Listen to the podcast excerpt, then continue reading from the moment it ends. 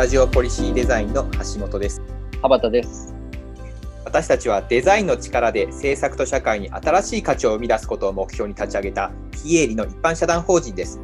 このスタジオはアメリカのニューヨークにあるパーソンズ美術大学へ留学した行政官3名が立ち上げまして現在はデザインを学んできた国家公務員と民間企業のクリエイターがメンバーとして所属し様々な活動をしています私、橋本はこれまで、日本の海底資源の開発、原子力規制委員会の立ち上げ、そしてクールジャパン政策、中小企業政策といったさまざ、まな必ずしもデザインとは関係のない政策を担当してきたところですけれども、2019年に国家公務員としては初めて美術大学の大学院に留学をしまして、デザインの考え方を学んで帰国し、現在はまた行政機関に戻りまして、デザイン経営の推進といった仕事をしております。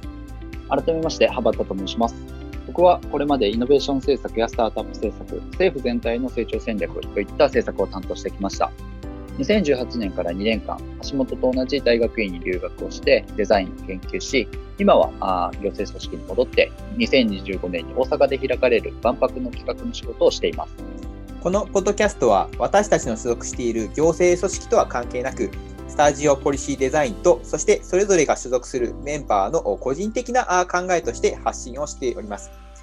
これからこのポッドキャストを通じまして、はじめはデザイン留学に関する情報を中心に、そして徐々にですね、公共政策とデザインのあり方について、まあ、私たちの考え方とか、もしくは自分たちの取り組みについて、ゲストも交えながら話していきたいというふうに考えています。どうぞよろしくお願いします。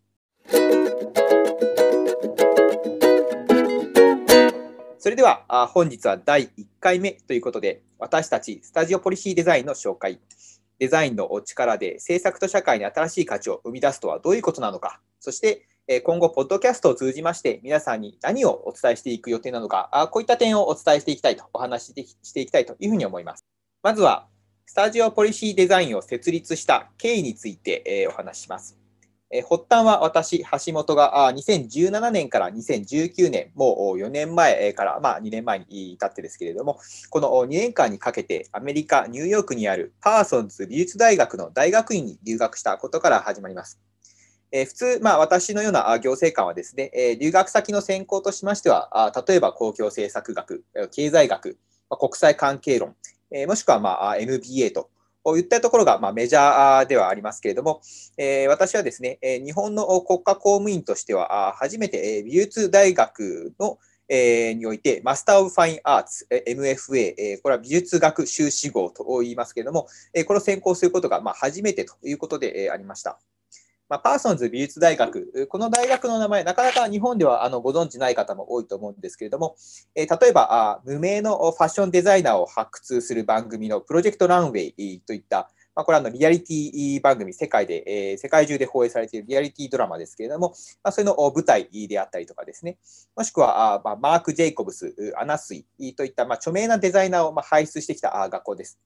近年はですね、そういうまあファッションのデザインとか、まあ、プロダクトデザインといったあまあ、ものとか形のデザインのみならずですね、えー、さらにもう少し、まあ、どういうそれがどういうような社会にとって意味があるのかといったような、まあ、研究をする大学院教育にも力を入れておりまして、まあ、地球環境問題とか、まあ、貧困といったですね、社会課題に対してデザインがどういうふうにアプローチできるのかといったようなことについても積極的に研究、そして活動が行われています。2018年からはですね、同じく行政官の羽端、そして2019年からはハンタニーがパーソンズ美術大学に留学をしまして、この3人でパーソンズで学んだデザインの考え方を使いまして、今までにはない新しい政策を作り、そして提案したい、そういうふうに思いまして、この Studio Policy Design を2019年に設立をいたしました。この設立後はデザインを学ぶ行政官、そして民間企業のクリエイターの方々もメンバーとして増えておりまして、例えば自治体に向けてデザインを通じた公共サービスの立案の考え方をお伝えしたり、もしくは学生に社会に新しい価値を生むデザインの考え方をお伝えする、こういうワークショップを開催するなどのさまざ、まな活動を今行っているところです。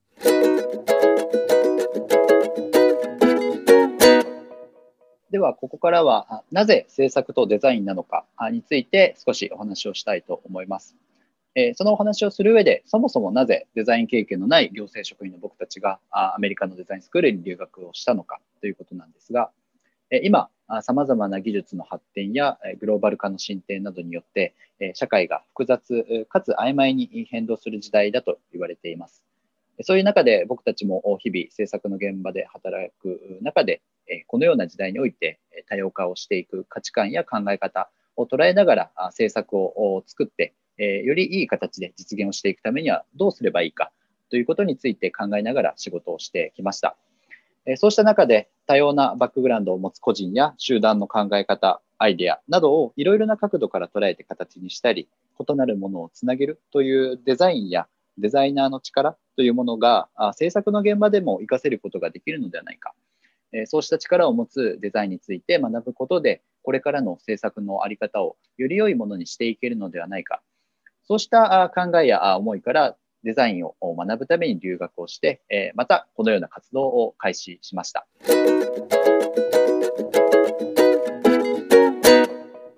今後、このポッドキャストではデザインを通じて、まどのように社会に新しい価値を生んでいけるのか、えー、例えば具体的な、ま政策とか、まビジネスの現場におけるようなケーススタディのご紹介でありますとか、あもしくは、えゲストを、まお呼びをしながら、この考え方をお伝えしていければなというふうに考えています。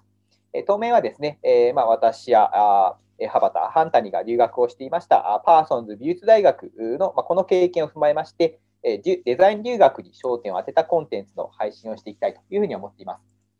デザイン留学はですね、他の MBA といった専攻、例えば MBA でありましたら、あまあ書店に行きますと、まあ、MBA 専攻の、まあ、出願の仕方とか、何が学べるかといったような、もしくは体験談とかですね、さまざ、まなあ、まあ、情報を収集することができるんですが、まあ、そのような専攻と比べまして、なかなかその日本人の留学生によるですね、デザイン留学の情報というのはすごく少なくて、私も留学前、2017年当時、2016年から2017年当時ですね、情報収集に非常に苦労した覚えがあります。まあ、その時は例えば、えー、リーノイ工科大学の、まあ、デザインの部門に、まあ、留学されてました笹生栗武さんの、まあ、ブログを読み漁ってですね、デザインとビジネスと交差点という、まあ、当時、まあ、今も非常に有名なブログですけれども、まあ、そのブログを見ながら、あまあ、どういうふうに出願したらいいのかとかですね、えーまあ、非常に、まあ、迷いながらあ、まあ、出願をした覚えがあります。まあ、このようにですね、デザイン留学をする、まあ、志望する方にとってですね、その出願プロセスもそうですし、あとはいろんな各大学、具体的にどんな授業をやっているのかというようなですね、イメージがなかなか湧きづらくてですね、え途中で挫折してしまうということもまあ多いのかなというふうに思います。また、まデザイン留学って聞いたことがあって、ちょっと興味あるんだよねという方とかですね、もしくは聞いたことがなくて、でも実は知っていたら、あデザイン留学してみたいというふうに思ったかもしれない方、まあ、そういう方が実は結構たくさんいるんじゃないのかなと思ってまして、まあ、そういう方々にはですね、今なかなかこうデザイン留学というものがまあ選択肢に慣れていない状況かなというふうに思っています。なので、えスタジオポリシーデザインではですね、えま、パーソンズ美術大学だけではなくて、え例えば、まハーバードのデザインスクールとか、もしくはさまざ、まなデザインスクールにですね、留学中にメ留学しているメンバー、もしくは留学していたメンバーもおりますので、えまたあの日本のですねデザインスクール、多摩美術大学、もしくは武蔵野美術大学様にもですね、いろいろ関わりがあるという中で、まあ、多様なデザインを学べる機会につきまして、え情報をどんどんお伝えしていきたいなというふうに思っています。えまたまあ、まさしく学べる内容からですね、え出願のプロセスまで、え具体的な出願プロセスもまサポートしながら、ま、数多くの人たちにまデザイン留学の魅力というものをお伝えしながら、あ留学先の選択肢となってほしいなというふうに思っています。次回以降は、パーソンズ美術大学、ハーバードデザインスクール、もしくはイギリスのロイヤルカレッジ・オブ・アーツのですね、え主要なデザインスクールの留学生、そして卒業生も交えながら、授業で得られたこと、そして出願についての経験といったようなことをお伝えしていきたいなというふうに思っています。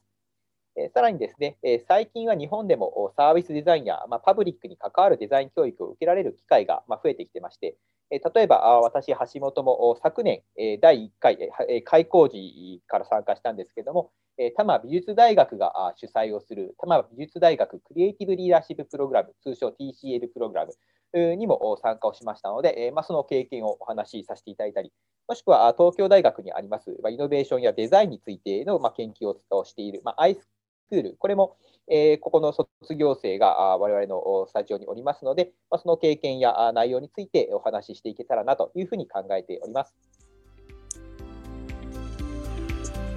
今回の配信は以上となります。これからゆるく続けていきたいと思いますので、皆さんもゆるくお付き合いいただけると嬉しいです。えーここまでお聞きいただきありがとうございました。お相手は橋本と羽端でした。えーさようなら。あー